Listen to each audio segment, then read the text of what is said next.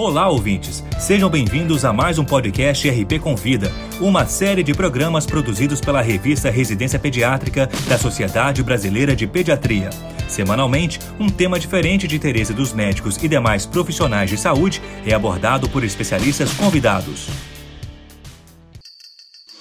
Nesta edição, daremos continuidade ao programa anterior sobre protocolo de spikes, com a palavra o Dr. Sandro Marcelo Pretzi, intensivista pediátrico.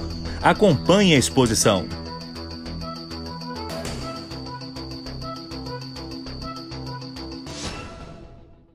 A quarta parte do protocolo é a gente dar o conhecimento e a informação para o paciente.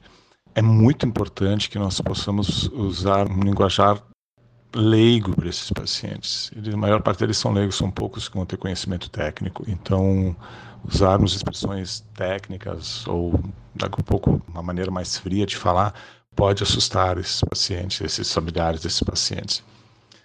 Se a gente pega um paciente que é a, candidato a, a, cuidado paliativo, é, ficaria muito ruim a gente passar uma, uma frase como assim: não há mais nada que possamos fazer por você ou pelo seu familiar Existe muita coisa que pode ser feito nesse momento, alívio de dor, alívio de outros sintomas.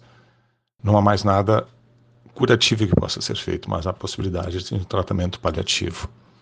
E deve sempre se passar esse conhecimento, essa informação para os pacientes ou para os familiares de uma maneira tranquila, aos poucos, e se certificando que eles estão entendendo cada etapa que a gente está passando para eles, do que está sendo dito para eles.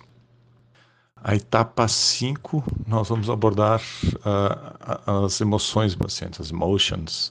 E a gente vai encontrar muita coisa diferente nesse momento. Assim, os pacientes, os familiares podem reagir de muitas formas: o choro, com raiva, com agressividade, ou até com o silêncio. E é muito importante a gente saber lidar com essas reações, porque tu pode, naquele momento, tá dando talvez a notícia mais difícil que essa pessoa possa estar recebendo na vida dele.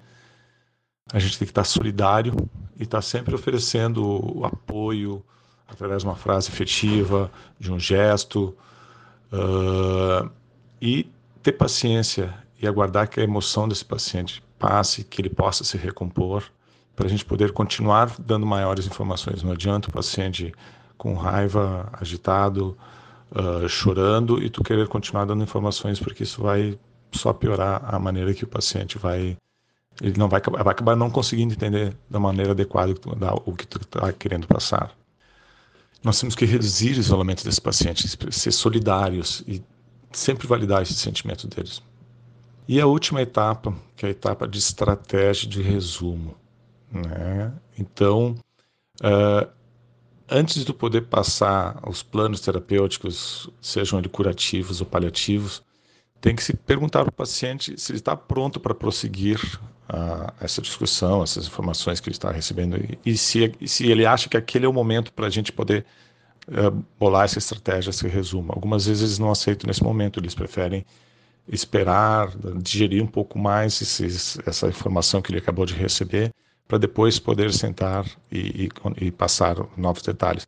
E é isso que a gente tem que respeitar também. Né?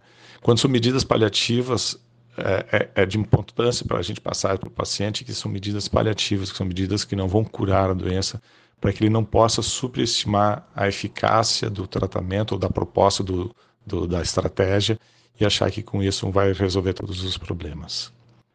Nós, então, como falei para vocês, não devemos limitar esses, essas informações. Temos que sempre passar para ele, para eles uh, a maior quantidade possível de detalhes, mas de uma maneira tranquila, calma e sempre passando muita afetividade e cuidados para eles. Esse foi o Dr. Sandro Marcelo Prezzi falando sobre o protocolo de spikes. No nosso próximo programa, abordaremos a cozinha experimental, medicina e culinária. Para ouvir outros podcasts, acesse a página da revista Residência Pediátrica na internet. O endereço é residenciapediatrica.com.br barra mídia barra podcast. Residência Pediátrica, a revista do pediatra.